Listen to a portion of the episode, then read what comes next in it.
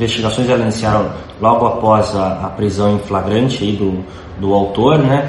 Agora o, a, o, inquérito policial ele passa por uma segunda fase, que é uma fase de colheita de provas para poder robustecer esses elementos de prova e fortalecer a condenação dele, dele ao final do processo criminal. A gente tem um prazo agora de 10 dias, ele vai consistir basicamente em tomadas de alguns depoimentos, juntadas de alguns documentos, algumas análises periciais que vão ser realizadas, principalmente na faca que, que foi apreendida com o autor. A, a partir disso, nós vamos indiciá-lo pelo crime de homicídio qualificado pelo feminicídio e pelo motivo fútil, são duas qualificadoras que a gente fala, que eleva a pena de 12 a 30 anos. Né? Terminada essa investigação, será elaborado um relatório que vai ser encaminhado ao Ministério Público. O Ministério Público, com essas informações, né, provavelmente vai oferecer uma denúncia e o processo criminal vai iniciar. No processo criminal, ah, caso o juiz assim entenda né, que houve de fato esse crime contra a vida, ele vai ser levado a júri popular, aí, podendo pegar essa pena de 12 a 30 anos.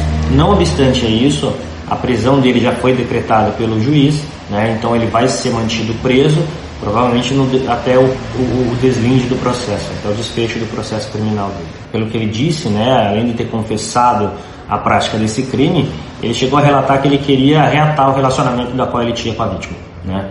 É, infelizmente, é, isso aconteceu, né, isso é muito triste.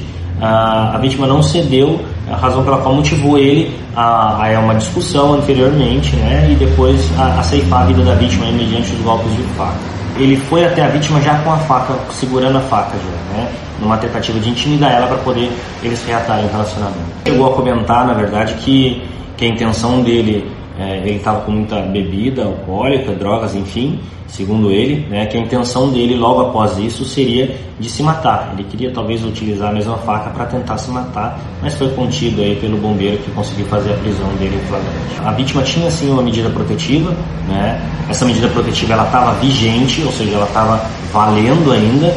Ah, Porém, não houve nenhuma situação de descumprimento ressalvada essa situação de descumprimento da medida protetiva. Né? Tanto o autor quanto o vítima estavam cientes dessa medida protetiva que já estava vigente. Né? Além do que, ele vai responder também por esse descumprimento dessa medida protetiva. Além do feminicídio, ele vai responder pelo crime de descumprimento de medida protetiva. A medida protetiva ela é um, um, um, um mecanismo a mais que o legislador, que a lei criou para tentar pro, é, é, proteger a vítima em situações de violência doméstica, na qual ela, está é, é, mais vulnerável a uma ação do seu ex-companheiro, do seu companheiro, do seu namorado, daquela pessoa que ela teve uma relação íntima ou de afeto. Uh, a medida protetiva ela é solicitada em delegacia, a pessoa tem que vir até a delegacia de polícia ou diretamente no, no Ministério Público. Né? Ah, é solicitado, o juiz, a gente tem um prazo para encaminhar essa medida protetiva, que é um pedido da vítima, e o juiz também tem um prazo para poder decidir. Via de regra, isso acontece muito rápido, um dia, dois dias no máximo, isso já está resolvido ah, até ah, o deferimento do juiz. Com o deferimento do juiz, as partes elas são intimadas, são cientificadas dessa medida protetiva, tanto o autor quanto a vítima, e nos casos de descumprimento de medida protetiva, ah, acaso o autor tenha se fugido ou tenha saído do local com descumprimento, né, a pessoa tem que vir até a delegacia e registrar mais um boletim de ocorrência falando, ó, eu tinha medida protetiva, ela foi descumprida, o rapaz foi na minha sala, na minha, na minha casa, ele me ligou, ele entrou em contato comigo, ele me ameaçou novamente.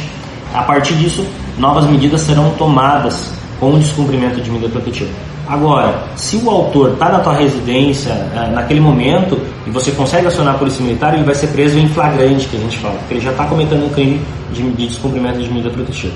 Fora dessas hipóteses, a pessoa realmente tem que vir na delegacia e, se possível, tentar reunir uma maior quantidade de provas. Eu sei que não é fácil, né? eu sei que a mulher naquela situação ela passa por uma série de dificuldades, ah, tudo isso influi, influi no pensamento dela naquele momento. Mas tentar no máximo, é, é tentar reunir essas provas aí, ou, ou, gravar a ligação, ou tirar cópia, ou tirar uma foto, ou é, juntar uma testemunha e trazer aqui pra gente aqui.